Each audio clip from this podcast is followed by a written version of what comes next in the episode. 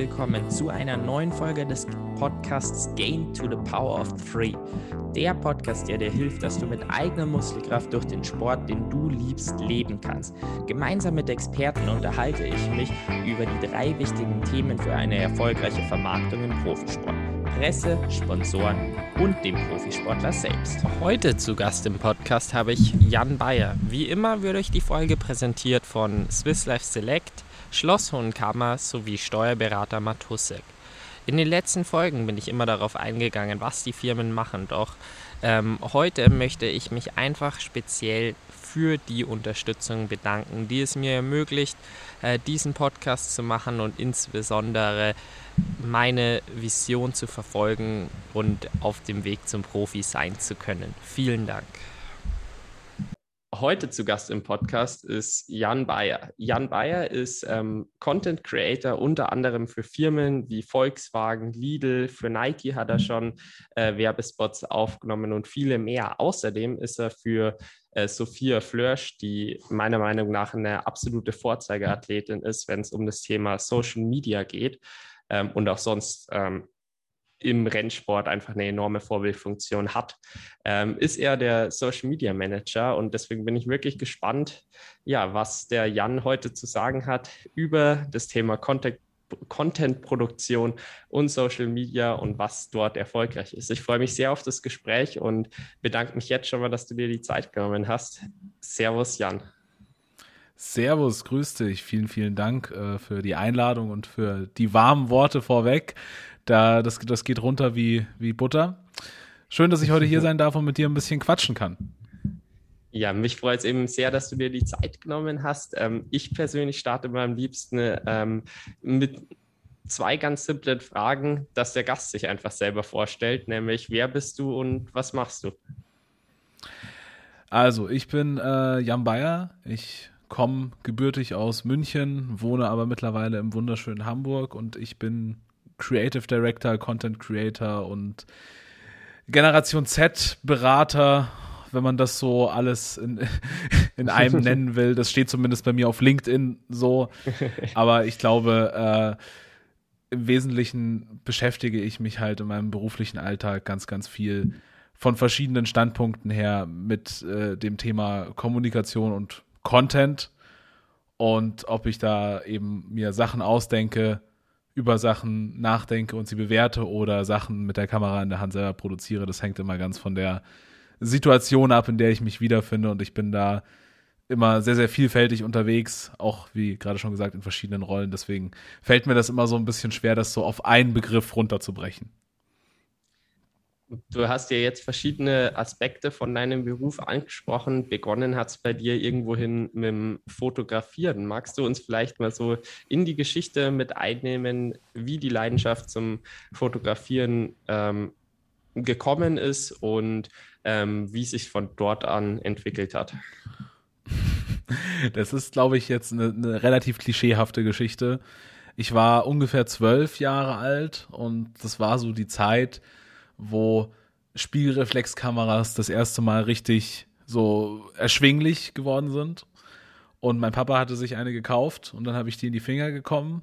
Und äh, ja, der, der Rest ist Geschichte. Ne? Da, da habe ich dann ganz viel immer rumexperimentiert, Freunde fotografiert, weil das dann eben auch die Zeit war, wo auf Facebook das, also wo, wo, Facebook aufkam, wo dann jeder auf einmal Facebook hatte und jeder wollte ein cooles Profilbild und das nächste coole Profilbild und irgendwie die sich, sich inszenieren und äh, da bin ich mitgeschwommen und habe halt immer ganz viele Fotos von, von allen möglichen Sachen gemacht, Freunde, Landschaft, äh, Städte, whatever.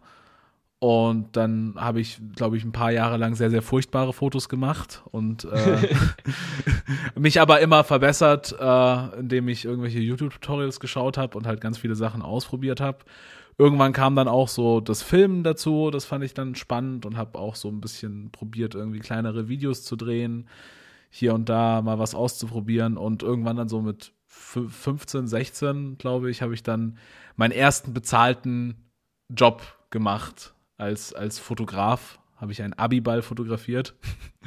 also so, so richtig äh, vor so einer Leinwand alle Gäste fotografiert. Da, das, da, da war ich ganz stolz. Da habe ich dann, glaube ich, irgendwie 120 Euro für den Abend bekommen und habe gedacht, wow, dass man so viel Geld an einem Abend verdienen kann und äh, mit, mit, mit, mit einer Sache, die einem so viel Spaß macht. Und dann war ich hooked und dann habe ich irgendwie weitergemacht und äh, habe mich halt weiter dafür interessiert, mich, mich weiter mit, mit der Materie auseinandergesetzt, mich auch weiter mit Menschen auseinandergesetzt, die schon ein bisschen weiter waren als ich. Unter anderem war eins meiner großen Vorbilder oder ist auch heute noch Paul Ripke. Bei dem habe ich dann 2015, glaube ich, ein Praktikum gemacht hier in Hamburg und äh, fand das wahnsinnig toll. Dürfte bei dem im Studio dabei sein, zwei Wochen lang in den Osterferien. Hab mir das alles angeschaut und fand das, die, diese ganze Welt faszinierend, fand Hamburg faszinierend und äh, für mich war dann eben so, das war, der, eben, waren eben die Sommerferien nach der 10. Klasse, eben vor der Oberstufe.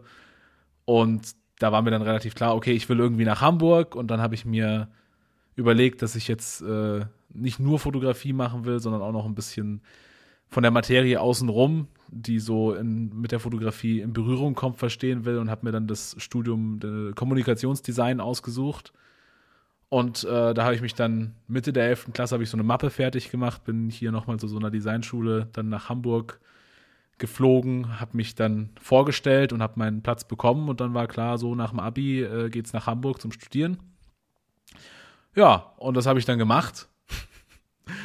und dann habe ich hier drei Jahre studiert. Die ersten, die erste Zeit war ich noch, äh, so die ersten zwei Semester war ich noch als Werkstudent in der Werbeagentur.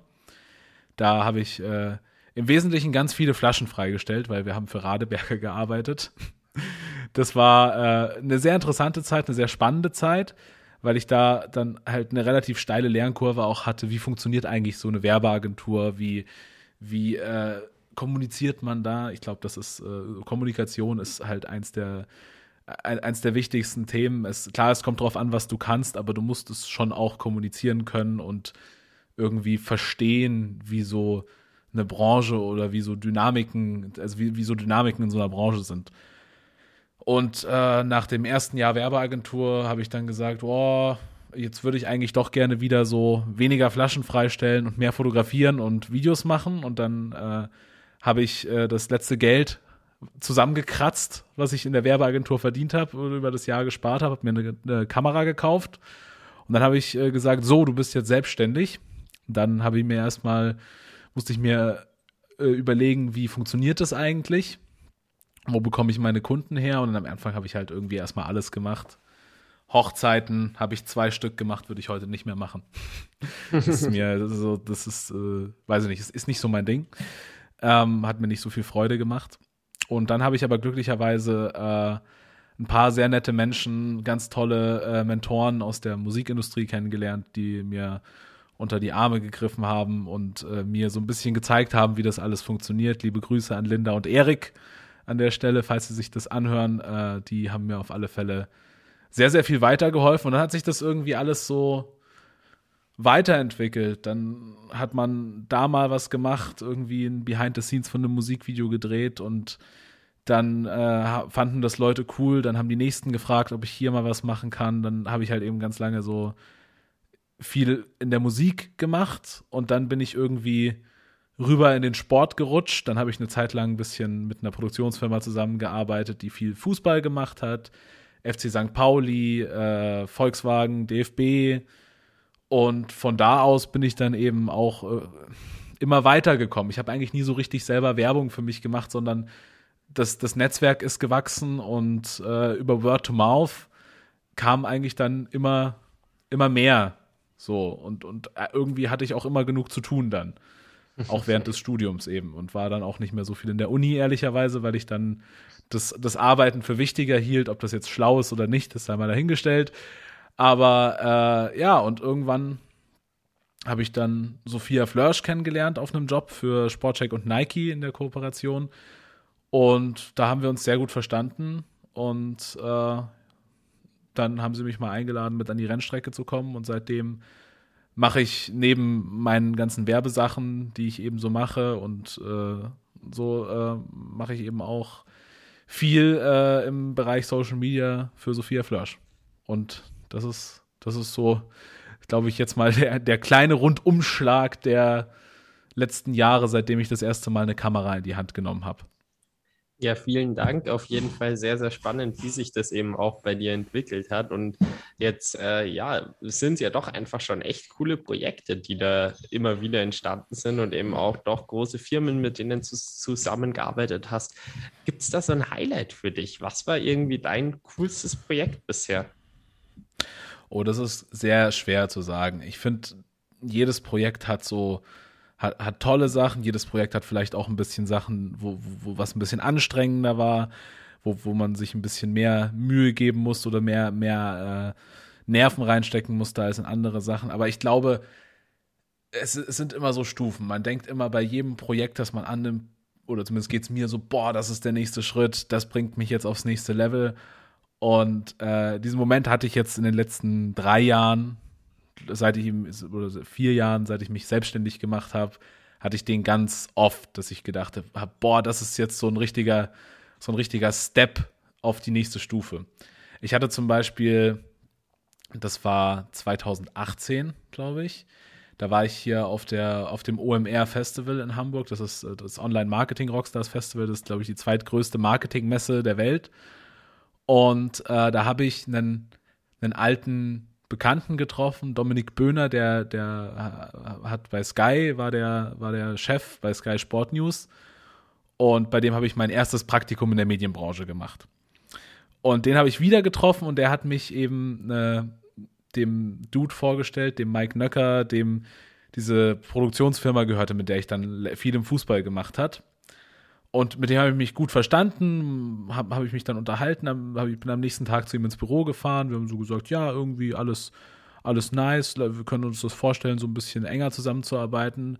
Und eben eine Woche, nachdem ich das erste Mal mit ihm gesprochen habe, saß ich äh, im Flugzeug auf dem Weg nach New York mit dem FC äh, St. Pauli zur Sommerreise des FC St. Pauli, weil wir da produziert haben, Content. Und das war schon so, das war crazy. So, weil, weil das war, davor habe ich halt so, weiß ich nicht, das immer auf so einer kleinen Welle geschwommen und da habe ich dann so gefühlt das erste Mal so eine große Welle mitgeschwommen, so wuh. Das war jetzt irgendwie gefühlt ein großer Step und natürlich auch eine Reise nach New York äh, ist der Jackpot. so, ist schon, schon cool. Das ist mega cool gewesen. Und dann ehrlicherweise so, ja, boah, was, was gibt's noch Cooles? Eigentlich irgendwie alles cool. Ich finde da, halt das, was ich mit so, also so für mich ist das alles cool, weil ich eben ganz tolle Sachen erleben darf. Auch so diese, dann vor allem auch diese ganzen Sachen, die ich mit Sophia mache, das sind schon krasse Rennsportmomente, die man da erlebt. Und so nah, wie ich da mit meiner Kamera dran stehe, steht eigentlich keiner dran. Und das ist, das ist eigentlich immer das Besondere. Also jetzt so ein Projekt äh, rauszupicken, wo ich sage, das war das aller, aller krasseste, fällt mir gerade schwer. Ich schwimme gerade ein bisschen, merkst ja selber, weil ich gerade auch noch mal so alles, alles im Kopf durchgehe. Aber irgendwie so, ich glaube, es ist mehr die Gesamtheit der, der Ereignisdichte, die, die mir da an, die, an dieser ganzen Sache sehr gut gefällt und was ich daran so toll finde. Ja, jetzt hast du ja schon äh, die Sophia Flörsch angesprochen ähm, und auch so ein bisschen, wie sich äh, dorthin entwickelt hat. Jetzt würde es mich mal noch interessieren, hattest du irgendwie so einen Motorsport-Background in irgendeiner Art und Weise oder bist du da echt dann ins ja, kalte Wasser reingefallen, als eben die Zusammenarbeit entstanden ist? Witzigerweise äh, habe ich überhaupt gar keinen Motorsport-Background, ganz im Gegenteil. Ich habe, äh, glaube ich, so wenig wie mit Motorsport zu tun gehabt wie wenige Menschen außer mir.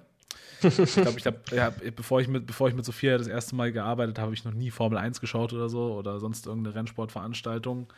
Und äh, das erste Projekt, was wir zusammen gemacht haben, war aber gar nicht äh, Motorsport bezogen, sondern da ist Sophia dem Berlin-Marathon gelaufen.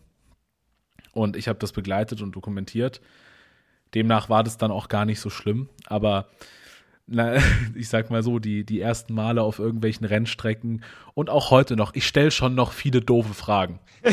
Weil, aber, aber das ist auch, das hat auch einen großen Vorteil, nämlich den, dass äh, ich diese ganze Welt durch äh, die naive Brille eines Neulings betrachten kann und ich bin ein sehr, sehr neugieriger Mensch. Deswegen sehe ich auch Sachen und finde Sachen faszinierend, die Leute, die schon seit zehn Jahren in, im Motorsportbereich arbeiten, gar nicht mehr sehen und gar nicht mehr faszinierend finden. Und das hilft mir dann zum Beispiel dabei, Geschichten und Momente im Rennsport zu identifizieren, die vielleicht für eben die große Masse, die ja auch wahrscheinlich nicht so mega deep im Rennsport drin ist, sehr, sehr spannend sind. Ja, das denke ich auf jeden Fall auch. Ähm, und ich finde eben, dass die Sophia einfach eine absolute Vorzeigeathletin in dem Sport ist. Und äh, ich muss tatsächlich schauen, ich, ich war überrascht. Ich habe doch ein paar Mal angesprochen, eben, dass ich jetzt dich im Podcast habe, weil ich mich einfach selber darauf gefreut habe. Ähm, und da war es tatsächlich dann eben so, dass ich im Triathlon, ich habe auch mal nachgeschaut, äh, wie viele Leute, die irgendwie gemeinsame Kontakte halt da, sieht man ja bei Instagram, sind echt wenige. Also magst du vielleicht einfach mal die Sophia Flörsch noch vorstellen? Ich glaube, das würde nicht schaden. Äh, also Sophia ist äh, äh, Rennfahrerin. Sie ist äh, wahrscheinlich aktuell die schnellste Frau der Welt. Sie äh, hat sehr, sehr jung mit dem Kartsport angefangen, ich glaube mit vier Jahren. Und äh, hat dann verschiedene Rennserien hinter sich, äh, Formel 4, Formel 3 und äh, fährt jetzt FIA WEC, das ist die World Endurance Championship, also die Weltmeisterschaft im Langstreckenrennen und DTM. Das ist ein sehr, sehr voller Kalender. Und äh, das alles tut sie, weil sie äh, das erklärte Ziel hat, die erste Frau oder ich glaube, es gab sogar schon mal eine Frau in der Formel 1, aber die nächste Frau zumindest in der Formel 1 zu werden. Genau. So, das ist, das ist Sophia Flörsch. Ich glaube, man, man kennt sie auch oder beziehungsweise die, die einen äh, großen Bekanntheitsboost erlangt hat sie durch einen relativ schlimmen Unfall, den sie 2018 in Macau hatte der hat schon noch mal viel getan in Sachen Reichweite, gerade auf Social Media. Aber da wollen wir eigentlich immer kommunikationstechnisch davon weg und äh, eben zeigen, dass sie nicht nur das Mädchen mit dem Unfall ist, sondern dass sie äh, eben eine Rennfahrerin ist, die wirklich das Zeug hat, dahin zu kommen, wo sie hin will finde es jetzt eh schon spannend, dass du schon ansprichst, wofür die Sophia eben äh, stehen möchte. Und ich glaube eben gerade nach nach so einem heftigen Unfall, wo ja wirklich eben dann enorm viel Aufmerksamkeit gekommen ist, da überhaupt mal wegzukommen, dass das nicht das Thema ist, worüber gesprochen wird, sondern dieses, dieses Ziel, Formel, in die Formel 1 zu kommen, Formel 1 Weltmeisterin sogar zu werden, ist ja irgendwie so das große Ding ähm, und dass es eben mehr um den Weg geht. Aber jetzt würde es mich mal interessieren, weil du jetzt ja eben das Thema Kommunikation angesprochen hast. Äh, zum einen, wofür Sophia, für welche Werte sie stehen möchte und ähm, auf welche Art und Weise ihr das mit, unter anderem mit Social Media kommuniziert. Uh, ja, das da, musst du, da, da, musst du wahrscheinlich eher mal Sophia in deinen Podcast einladen als mich. Aber äh, ich meine, die, die Werte sind ja ganz klar. Sie, sie will halt zeigen, dass eine, eine Frau im, im Motorsport genau dasselbe erreichen kann wie ein Mann und dass eine Frau den, den Männern da, den Jungs äh, nicht unterlegen ist, weil es im Motorsport halt auch sehr viel darum geht, wie dein Auto so ist und wer wie äh, wer eben wie gut fährt. Und das ist geschlechterunabhängig. Und der Motorsport ist eben auch eine der wenigen Sportarten, wo sich Frauen und Männer gleichermaßen in einer Klasse messen können, weil das eben nicht verboten ist oder nicht, äh, weiß ich nicht, oder nicht, äh, da, weil du ja nicht unbedingt mit deiner Muskelkraft wie, wie im Triathlon gegeneinander antrittst, sondern weil es eben um das Geschicke des Steuerns eines Autos geht. Klar, da wirken auch die G-Kräfte auf dich, aber äh, im Prinzip kann da jeder, der viel trainiert, dieselbe Leistung erbringen, egal ob Mann oder Frau. Und das würde ich sagen, ist der Wert, den Sophia vertritt. Dafür treten wir alle in ihrem Team an, die, die so um sie rum sind und mit ihr arbeiten. Und das finde ich äh, ist eine sehr, sehr schöne Geschichte und deswegen mache ich das auch so gerne mit ihr. Genau deswegen begeistert es mich auch, diesen Weg zu verfolgen, um eben genau zu sehen, wo es eigentlich in fast jedem anderen Sport immer dieses Frauen- und Männertrennung gibt. Äh, eben bei Sophia im Motorsport, wo es einfach wenige Frauen gibt, ähm, zu sehen, stimmt es wirklich? Können Frauen bis ganz nach oben kommen? Und da bin ich wirklich gespannt. Ähm, und bin jetzt eben auch, auch nicht als äh, selbst Motorsport-Fan oder nicht enorm. Inzwischen schaue ich ganz gern Formel 1, muss ich zugeben, ähm, aber eben da auch immer aktiv am Verfolgen. Und du hast ja jetzt eben auch schon das Thema Zielgruppe irgendwo auch diesen Crash eben angesprochen ähm, und dass darüber eben auch Leute wie ich dann vielleicht äh, gekommen sind, die gar nicht so den Background haben. Und jetzt würde es mich mal interessieren, welche Menschen möchtet ihr denn mit dem Content ähm, erreichen? Was ist die Zielgruppe?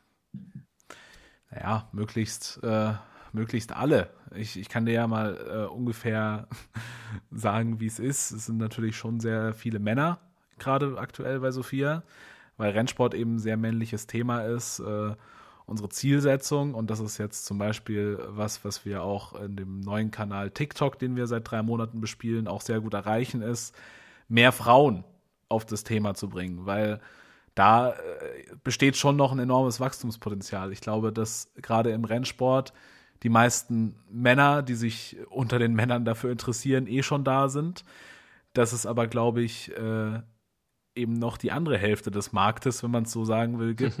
Und das sind eben 50 Prozent Frauen, von denen, glaube ich, auch noch mal ein großer Anteil sich für diesen Sport begeistern könnte, wenn man es ihnen ein bisschen schöner kommunizieren würde. Und äh, das versuchen wir auf TikTok gelingt uns das ganz gut.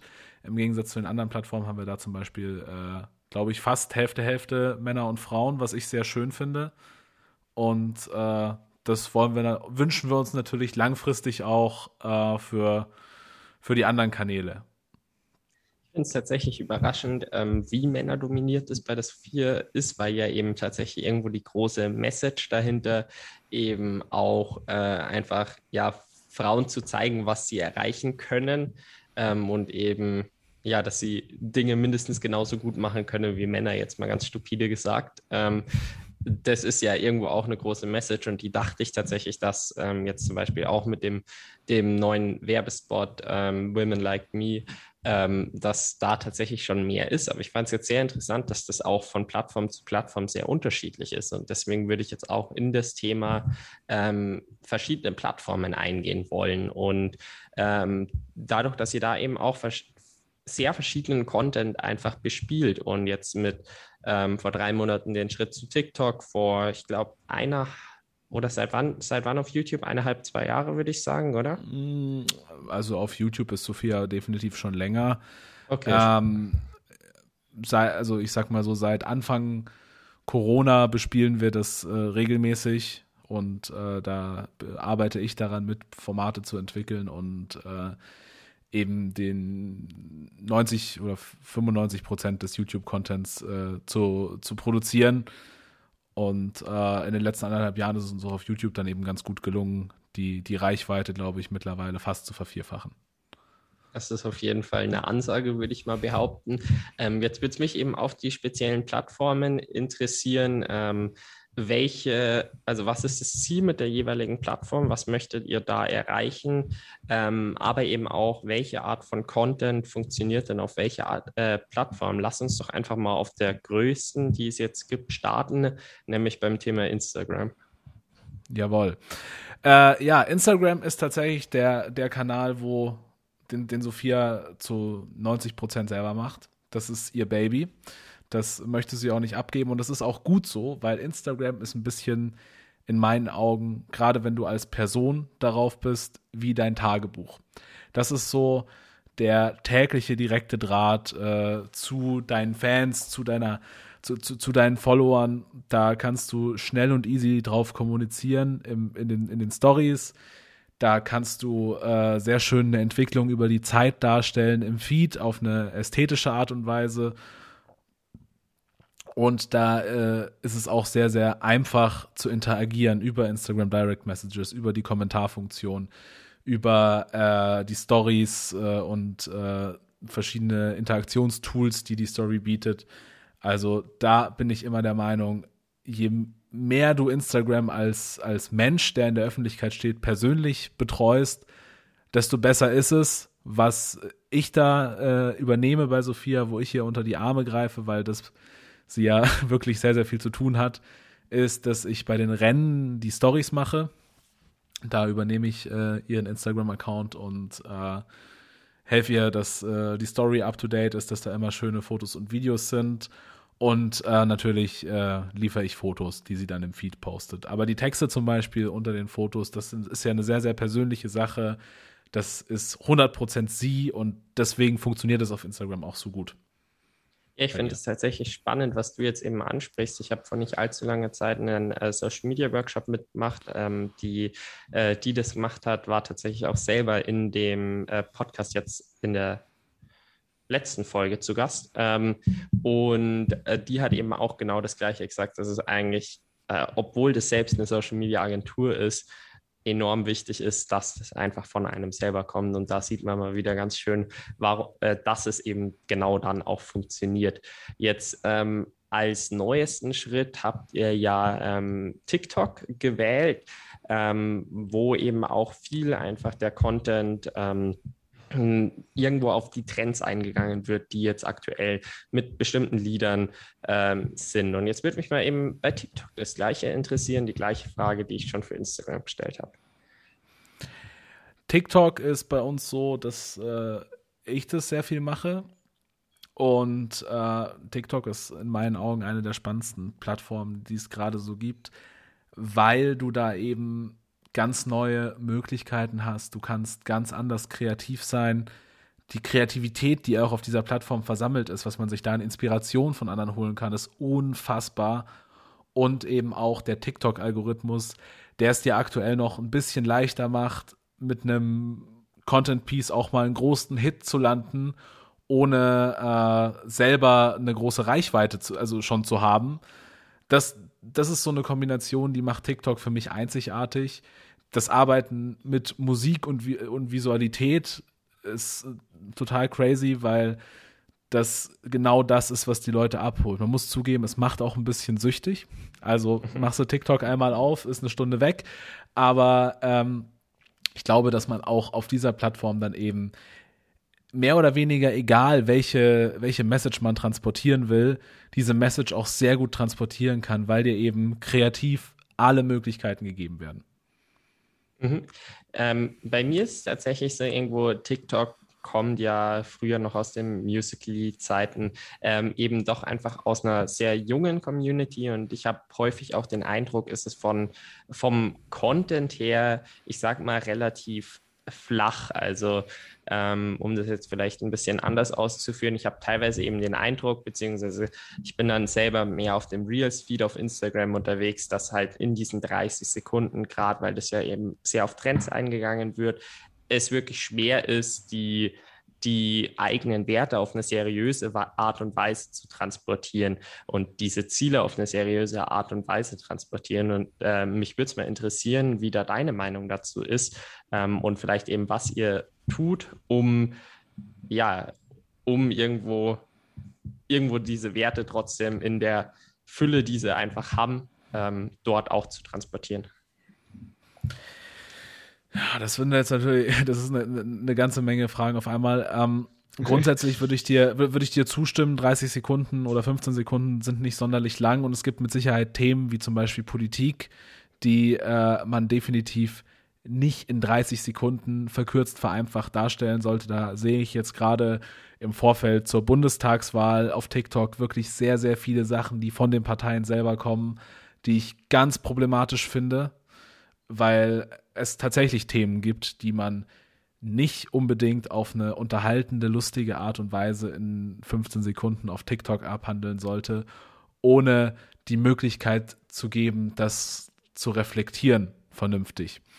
Äh, das ist die eine Sache. Die andere Sache ist natürlich, unsere Mission ist halt einerseits eben unsere, die, diese, diese äh, Core-Message äh, zu, rüberzubringen und aber eben auf der anderen Seite auch zu unterhalten. Und ich finde, da bietet TikTok eben schon das perfekte, passende Umfeld, weil weil es eben einfach ist, da Leute zu erreichen und das ein sehr, sehr großer Vorteil ist. Und ich meine, das ist, wenn, wenn du erstmal einfach Leute erreichen kannst, dann holst du sie ja eben auch auf andere Plattformen rüber, wo du zum Beispiel länger kommunizieren kannst.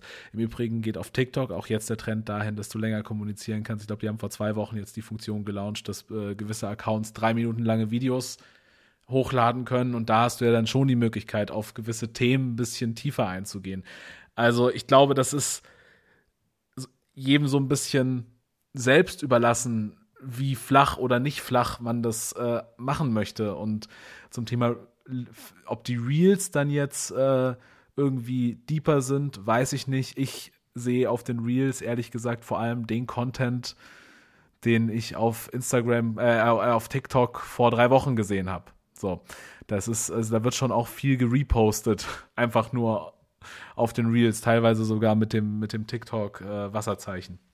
Äh, ja, genau. Also, also ich weiß nicht. Es, es gibt ja dann auch zum Beispiel relativ viel edukativen Content auf TikTok. Und da ist ja gerade die Kunst zu sagen, okay, wie verpacke ich denn irgendwas, äh, irgendeine edukative Message in 15, 30 oder 60 Sekunden. Und das ist dann ja schon recht, das ist dann eine, eine spannende Herausforderung, die auch von vielen grandios gemeistert wird. Ich meine, mittlerweile gibt es auf TikTok ja irgendwie Anwälte, Ärzte, Steuerberater, alles Mögliche, die es schaffen, auf sehr, sehr unterhaltene Art und Weise das in 60 Sekunden wiederzugeben. Und da geben wir uns eben auch Mühe, das Thema Frauen im Motorsport auf unterhaltende Art und Weise, zielgruppengerecht auf TikTok einer großen äh, Masse an Menschen äh, näher, näher zu bringen. Wie du jetzt gesagt hast, ist ganz häufig eben ähm, Reels dann eine Art und Weise, um quasi TikTok ähm, Content erneut hochzuladen. Ihr fahrt da ja eine andere Schiene, dass eben separater Content, zumindest zum großen Teil, auf TikTok und auf Inst äh, und bei Reels äh, erscheint. Mir kommt es eben so vor, als ob das im Grunde genommen sehr, sehr ähnlich ist von dem Content, was funktioniert. Aber ich meine, wenn ihr da verschiedenen Content produziert, das ist ein enormer Aufwand, den ihr dann da reinsteckt, ähm, hat es sicher einen Grund. Ähm, und der würde mich mal interessieren, warum welcher Content auf welcher Plattform? Naja, zum einen wollen wir natürlich, dass äh, die jeweilige Plattform eine Exklusivität hat, damit sich auch lohnt, auf die eine Plattform zu kommen. Weil wenn ich jetzt äh, auf TikTok rumhänge und dann sehe ich dasselbe bei uns äh, auf äh, Instagram, dann bin ich gelangweilt. Da möchte ich noch mal was Neues sehen. Das ist das eine und zum anderen hat das ein bisschen mit der Demografie der Zielgruppe zu tun auf der jeweiligen Plattform. TikTok ist, äh, wie du ja schon sehr richtig erkannt hast, äh, eine, deutlich jüngere Zielgruppe, auch eine deutlich weiblichere Zielgruppe, muss man sagen. Und da funktionieren andere Sachen eben besser einerseits eben deshalb und andererseits auch, weil die Sehgewohnheiten auf TikTok ein bisschen anders sind als die auf Instagram. Deswegen äh, produzieren wir TikTok eigentlich fast ausschließlich mit dem iPhone, fast ausschließlich schnell und easy direkt in der App.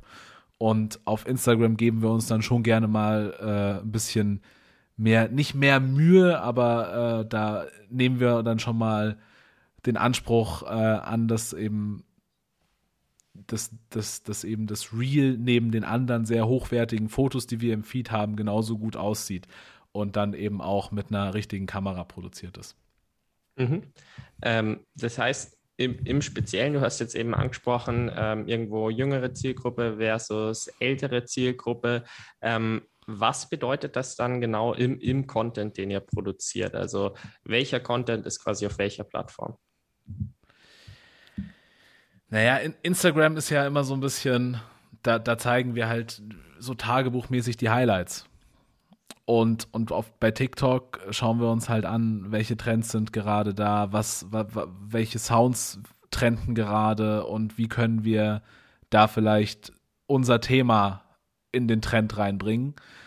Und eben da im Vergleich dazu bei, bei Instagram versuchen wir halt sehr viel einfach zu schauen, dass wir das, was wir auch in Fotos erzählen, noch in Videos erzählen und in Stories erzählen. Und das ist halt mehr so ein, mehr so ein Behind-the-Scenes-Blick, wohingegen TikTok dann eben tatsächlich reine Unterhaltung ist und lustige Formate, aber auch edukative Formate. Also wir versuchen dann schon auch Formate immer mal wieder zu spielen, wo man einfach was lernt über den Motorsport oder eben über Frauen im Motorsport im Allgemeinen.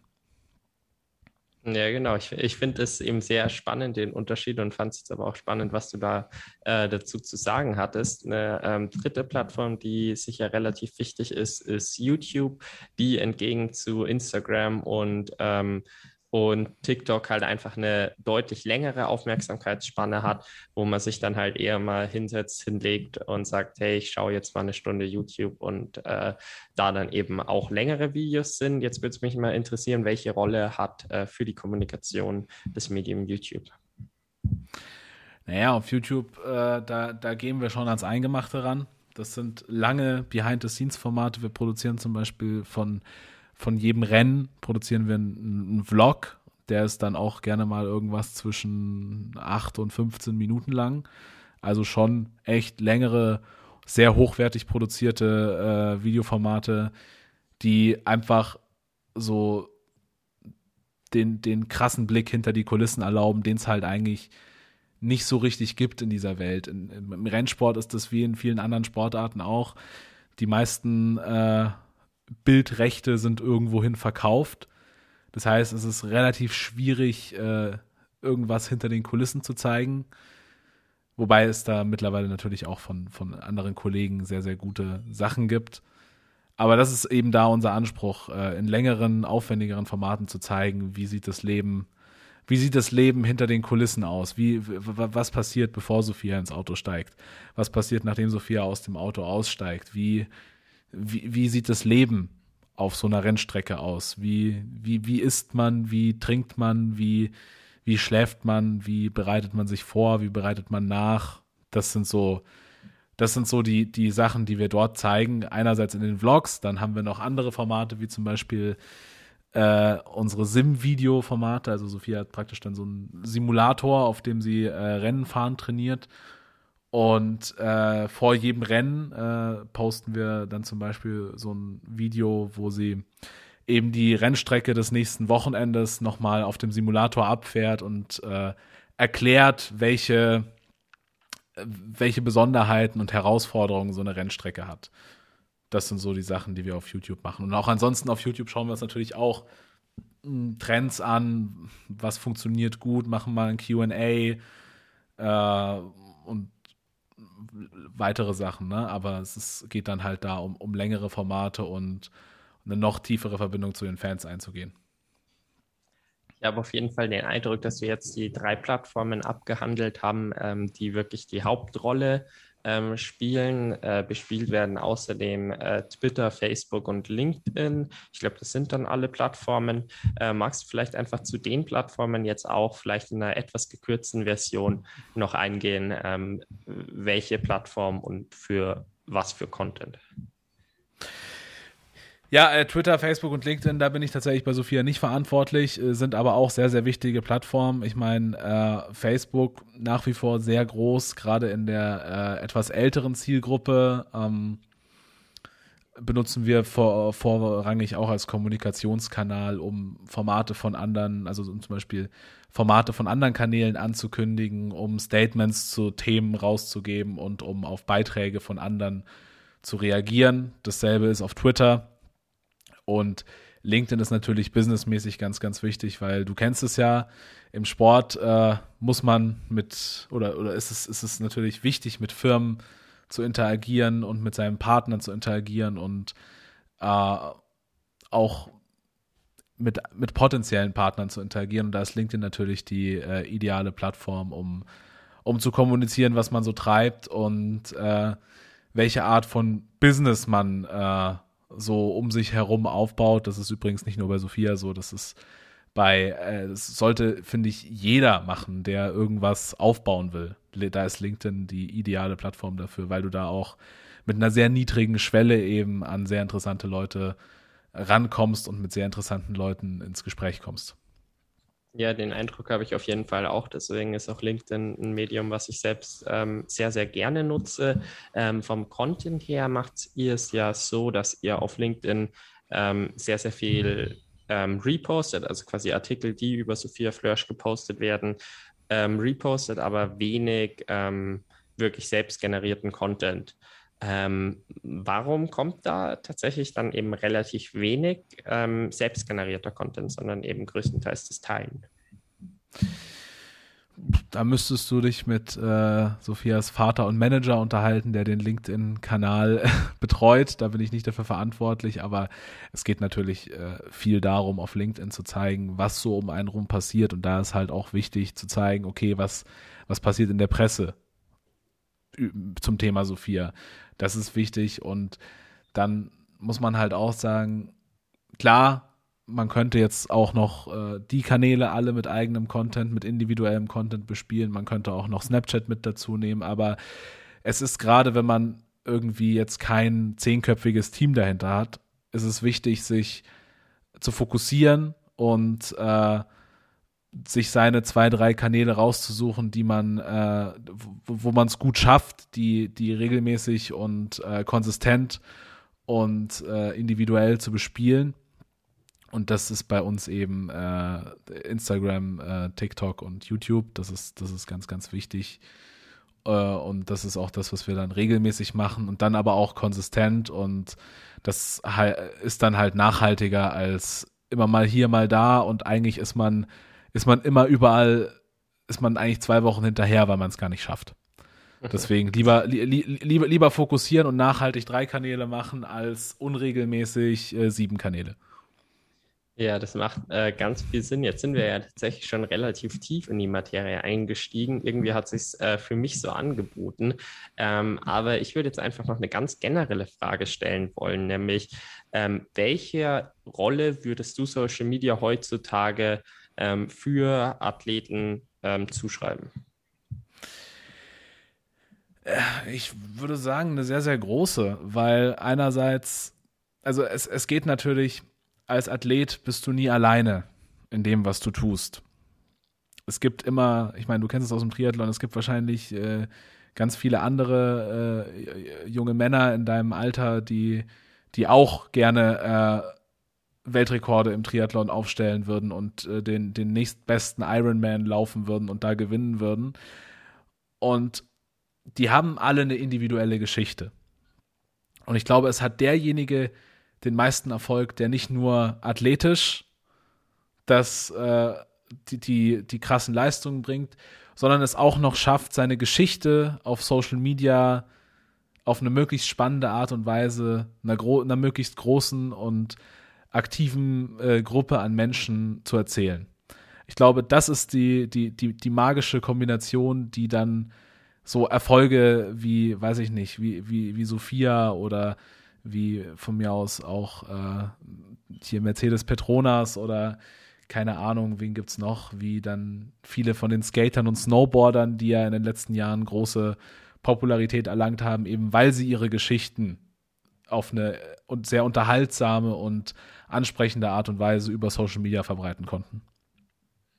Oder ähm, wer mir dann zum Beispiel auch noch, noch einfällt, Danny McEskill. Das, das ist also so, der finde ich, da, weißt du, das ist halt so die, diese Rolle, die Social Media spielt. Das ist so deine Chance, deine Geschichte zu erzählen.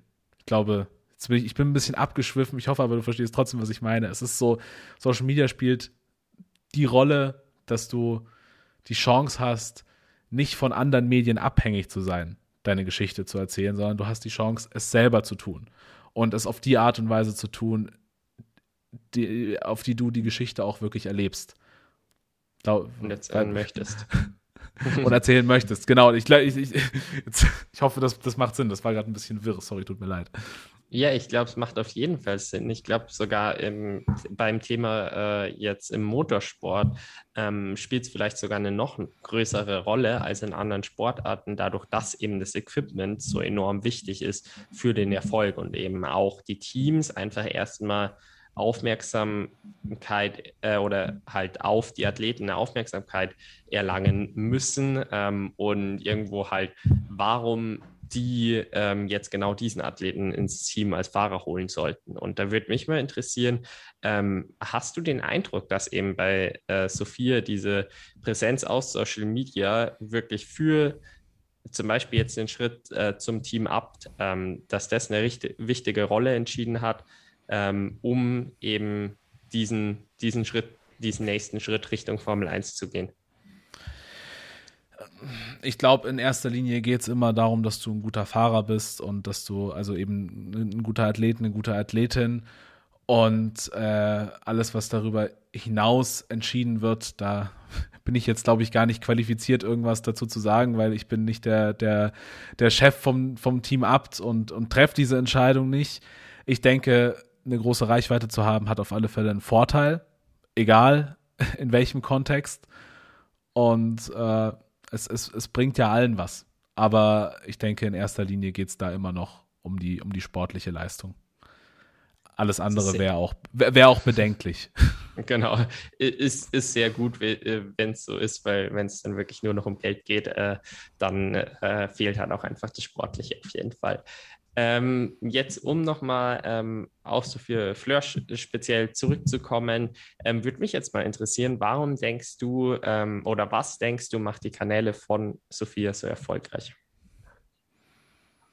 Dass Sophia eine authentische Person ist, die äh, eine authentische Geschichte hat, die ist, die ist witzig, die ist cool, die äh, sieht gut aus und die kann was. So, das, äh, ich, ich, ich denke, die Kombination plus äh, eben eine vernünftige Content Creation dahinter mit einer, mit einer gewissen Regelmäßigkeit, das, das ist äh, das Rezept für Erfolg auf Social Media.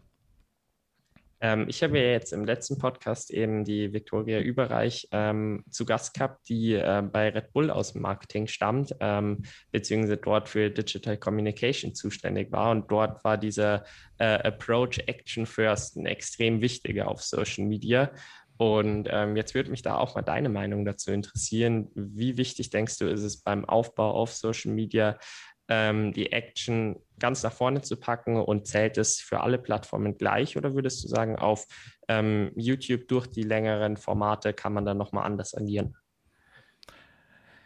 Ich denke, dass das äh, in der Positionierung von Red Bull bestimmt Sinn macht, Action First äh, zu, zu, zu, zu, fahren und äh, das als, äh, als Ultimum äh, zu, zu haben für seine Kanäle. Ich denke, dass es im Allgemeinen eher wichtig ist, überhaupt irgendeine Positionierung zu haben. Und im Zweifelsfall würde ich bei einer Person immer sagen, Person first. Also es geht immer um dich und um das, was du vertrittst.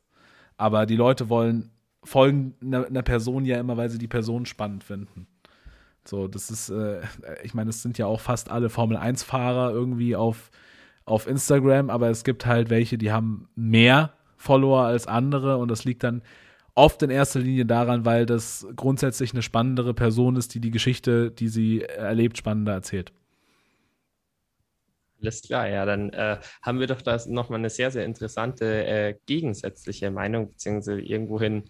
Ja, naja, doch, ich meine, es, ist ja, es, also ist, es halt, ist ja nicht gegen, es ist ja nicht gegensätzlich, aber ich finde, du kannst Red Bull und einen, also Red Bull als Unternehmen oder, oder Red Bull Racing von mir aus als, als Subkanal kannst du nicht äh, gleichsetzen mit einer mit einer individuellen Person. Ja. Weil, weil da, da, da musst du eine andere Positionierung setzen. Und da geht es auch immer ein bisschen mehr um eine persönliche Seite, als wenn man einem Unternehmen folgt. Ein Unternehmen wie Red Bull, das am, am Ende verkaufen die äh, Energy Drinks. So, und die müssen sich natürlich irgendwas überlegen, für was sie stehen. Aber als Person hast du den großen Vorteil, dass du erstmal für dich selbst stehen kannst und für deine Werte. Und das kannst du mit deinem Gesicht machen. Deswegen ja. ist da so ein bisschen ein Unterschied. Ja, kann ich auf jeden Fall nachvollziehen. Ähm, und war aber eben jetzt auch, also beim, beim Aufbau ist es dann sicher nochmal was anderes von den eigenen Content-Pieces, wo es eben dann halt auch wichtig ist, einfach die, die Spannung direkt ähm, zu haben auf Social Media. Und das ist sicher mhm. was, was ihr dann eben auch ähm, im zweiten Schritt quasi als Approach wählt. Äh, ich kann quasi sehr gut nachvollziehen, warum eben das äh, Person First eigentlich da, da nochmal äh, vorgesetzt wird. Ähm, und dann in den einzelnen Content Pieces mehr der Action First Approach, würde ich mal behaupten. Ähm, bei den, ähm, mich würde es jetzt mal interessieren, ihr habt ja sowohl ähm, Video als auch Bild-Content. Bild-Content ist doch halt einfach deutlich leichter ähm, zu produzieren, wenn man jetzt nicht das große Team um sich herum ähm, hat. Ich meine, ihr fahrt beides. Ähm, jetzt würde es mich mal interessieren, welche Rolle würdest du quasi Video-Content zuschreiben und welche Rolle ähm, Bild-Content? Und ähm, ja, genau, wie, wie hat man vielleicht auch ähm, ohne ein Team um sich die Möglichkeit, die Benefits von ähm, Videocontent zu nutzen. Wobei das eigentlich eine zweite Frage ist. naja, also äh, erstmal die erste Frage, Gewichtung von äh, Foto und Video. Video hat natürlich immer den Vorteil, du bist noch näher dran. Ne? Also das ist halt, ein, ein Foto ist ja immer nur ein Moment, den du teilen kannst. Und das ist ein eingefrorener Moment. Und bei Video erlebst du richtig einen gesamten Moment, der sich über ein paar Sekunden oder über ein paar Minuten erstreckt, gemeinsam dann mit den Leuten, die diesen Moment erlebt haben, durch die Linse. Und da kannst du halt, hast du halt einfach noch eine schönere und äh, vielfältigere Art und Weise, Geschichten zu erzählen. Grundsätzlich weiß ich jetzt nicht, ob man die unbedingt gewichten kann. Fotos sind grundsätzlich mal ein bisschen einfacher wahrscheinlich zu produzieren als Videos. Wobei in meinen Augen ehrlich gesagt heutzutage sowohl als auch einfach ist, weil wir haben alle irgendwie ein Smartphone in der Tasche und diese Smartphones sind mit hervorragenden Kameras ausgestattet. Und dann geht es eigentlich viel, viel mehr um den Inhalt. Du musst halt schauen, dass sowohl das Foto als auch das Video, was du hochlädst, eine Geschichte erzählen. Darum geht es nämlich, weil klar, so, so, du kannst immer ein schönes Video oder ein schönes Foto hochladen von einer Sonnenblume, weiß ich nicht. So, mhm. nehmen wir mal eine Sonnenblume als Beispiel. Wenn es aber einfach nur stumpf eine Sonnenblume ist, dann äh, erzählt das keine Geschichte. Wenn es aber, wenn du diese Sonnenblume dann aber noch in den Kontext mit Bergen, mit äh, einem Mountainbiker, der an dieser Sonnenblume vorbeifährt, keine Ahnung, setzt, dann erzählst du schon wieder eine Geschichte und dann ist es ja egal, ob das ein Foto oder ein Video ist, weil die Leute sehen das, setzen verschiedene Sachen in den Kontext miteinander und fangen an zu arbeiten, was ist das für eine Geschichte. Und Video hat dann vielleicht den Vorteil, dass du diese Geschichte noch einfacher rüberbringen kannst als mit dem Foto, weil weniger Interpretationsspielraum. Aber äh, grundsätzlich glaube ich, um dann auch auf die nächste Frage zu kommen, wie kann man einfacher Videocontent produzieren? Ey, einfach machen. Das ist, äh, es ist, es muss dir das mal anschauen. Alle, die heute groß sind auf, auf Social Media, die haben alle mit dem Handy oder mit einer einfachen Kamera angefangen und die sind nicht erfolgreich, weil sie von Anfang an die höchste Qualität haben, sondern die sind erfolgreich, weil sie gemacht haben und weil sie regelmäßig gemacht haben. Und ehrlicherweise interessiert es auch, glaube ich, 80, 90 Prozent der Leute interessiert es einfach nicht, ob dein Video mit einer professionellen Riesenkamera oder mit dem Handy aufgenommen ist, wenn die Geschichte gut ist. Klar, du musst schon ein bisschen an den Sehgewohnheiten der Menschen dranbleiben und äh, dir, dir Mühe geben, dass das Ganze nicht wackelt und nach äh, nichts aussieht. Aber du hast schon die Möglichkeit, mit einem Handy auch sehr, sehr tolle, äh, sehr eindrückliche Geschichten zu erzählen. Dann bedanke ich mich auf jeden Fall irgendwo für die, äh, für die Worte, weil bei mir tatsächlich irgendwo die Schwelle ähm, Richtung Video natürlich äh, sehe ich da Vorteile drin, ähm, eben genau wie du sagst. Äh, aber irgendwohin tue ich mir halt schwer, das zu produzieren. Aber da ist jetzt auch eben in den letzten Wochen, wo das bei mir irgendwo startet ähm, und ja, dieses einfach machen, auch aus deinem Mund zu hören, äh, ist da auf jeden Fall erfreulich. ich, ähm, aber das ist doch, also so einfach machen gilt doch für alles, ne? Wenn ich dir jetzt die Frage stellen würde, wie wird man denn Profi-Triathlet? Dann, dann ja, sagst du, sagst, sagst du mir wahrscheinlich auch, erstmal einfach machen. Fahr Fahr Fahrrad fahren gehen, schwimmen gehen und laufen gehen. und das wiederholen, öfter machen, besser werden, dann vielleicht auch mal eine Strategie anpassen, aber in erster Linie erstmal machen, oder? Äh, ja, stimmt. Ja, dann ähm, sage ich auf jeden Fall herzlichen Dank für ähm, das wirklich interessante Gespräch mit dir. Ähm, also ich muss ehrlich zugeben, ich bin jetzt nur durch Cyberskript gekommen, ähm, aber ich fand es wirklich sehr, sehr spannend, ähm, was du zu sagen hattest und deswegen war es mir wichtig, auf die einzelnen Punkte auch tiefer einzugehen ähm, und bedanke mich wirklich sehr für das Gespräch. Ich glaube, es war richtig spannend, einfach mal ja eben ein Hintergrundwissen zu bekommen, warum welcher Content wo hochgeladen wird und eben sicher hat man dann auch einfach Ideen von dem Podcast für sich selbst bekommen, ähm, wo man was nutzen kann. Also da sage ich herzlichen Dank und auch nochmal herzlichen Dank, dass du dir die Zeit genommen hast. Ja, danke dir, sehr, sehr gerne. Äh, schön, dass ich da sein dürfte. Wir können die andere Hälfte vom Skript ja vielleicht in einem halben Jahr nochmal durchgehen. und, ja, ich, und, und, und, und ich hoffe, für den einen oder anderen war auch ein bisschen was Spannendes dabei. Genau, bis in einem halben Jahr haben wir ja dann erfahren, ob, ob ähm, das, was ich mir darüber denke, ähm, auch sich berichtigt. ob es eben auch so ankam. ja, hoffentlich. Ja, hoffentlich. Ach, ich bin da ziemlich, ziemlich positiv gestimmt. Ich fand es wirklich eine sehr coole Aufnahme. Also herzlichen Dank dir nochmal. Sehr gerne. Danke dir.